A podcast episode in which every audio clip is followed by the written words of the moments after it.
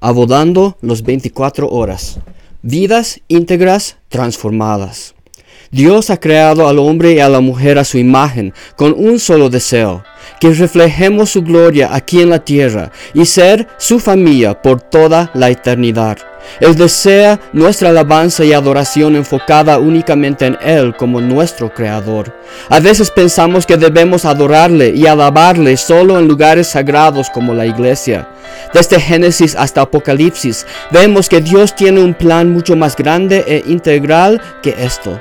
Miraremos lo que dice en Génesis 1, 26 a 27. Cuando Dios creó a Adán y a Eva, les puso al jardín y les dio unas simples instrucciones.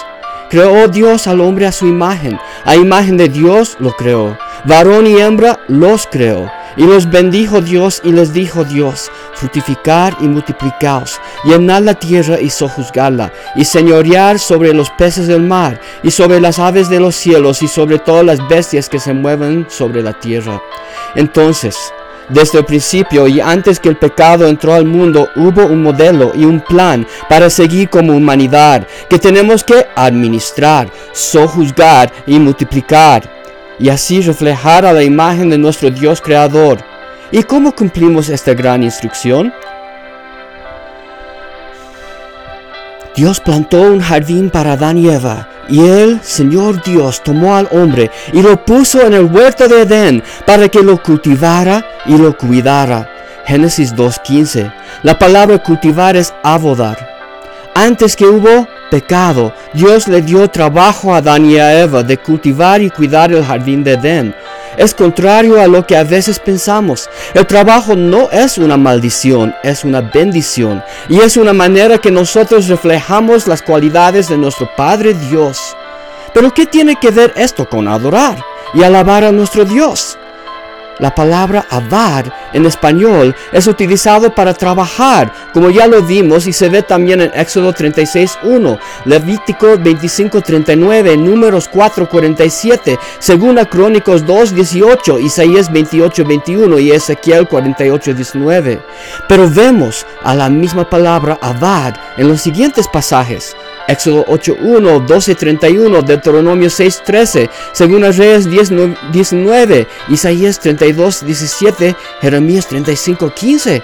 Aquí significa algo distinto para nuestro concepto, donde la instrucción es de adorar y servir a Dios y en casi todos los casos en su casa de adoración, el tabernáculo. Entonces, la palabra hebrea para trabajar, abodá, adoración, Dios recibe nuestro trabajo como adoración a Él. Y aquí tenemos dos ejemplos de esto. En Ezequiel 20:40 dice, porque en mi monte santo, el monte elevado de Israel, me abodarán todo el pueblo de Israel, y allí lo recibiré. Allí vemos que Dios está llamando a su pueblo a abodarle, a adorarle, a servirle y a trabajar por él. En 1 Crónicos 26:30 dice 1700 hombres de valor estaban a cargo de los de Israel al occidente del Jordán de toda la obra del Señor y del servicio al rey. 1700 hombres estaban mandados a abodarle, a servirle al rey, a adorarle a Dios por el trabajo que estaban haciendo. Tal vez ahora responderás, está bien del Antiguo Testamento, pero Jesús no habla de esto en el Nuevo Testamento. Jesús habló mucho del tema de trabajo. De las 132 apariciones públicas de Jesús en el Nuevo Testamento, 122 estaba en el lugar del trabajo. De las 52 parábolas que Jesús contó, 45 tenían un contexto de trabajo.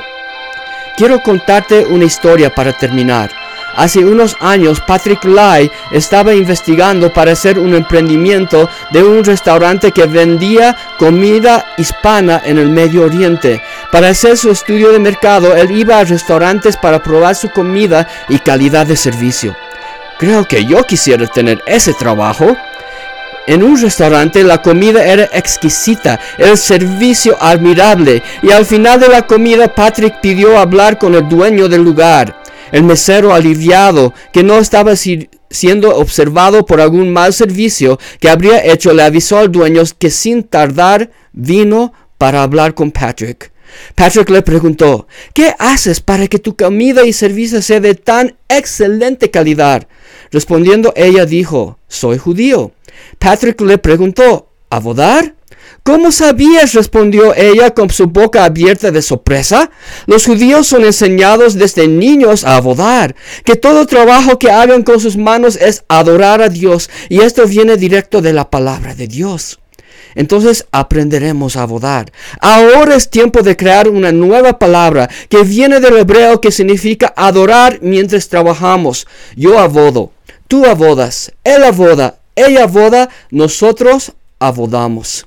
Si hacemos esto todos los días de nuestras vidas, te garantizo que tú harás tu trabajo con mucha más calidad y excelencia, porque estás haciéndolo para adorar a Dios y mientras estás abodando, estarás obedeciendo sus mandatos de Jesús, de hacer discípulos de toda nación y etnia, amando a Dios con todo tu corazón y a tu prójimo como a ti mismo.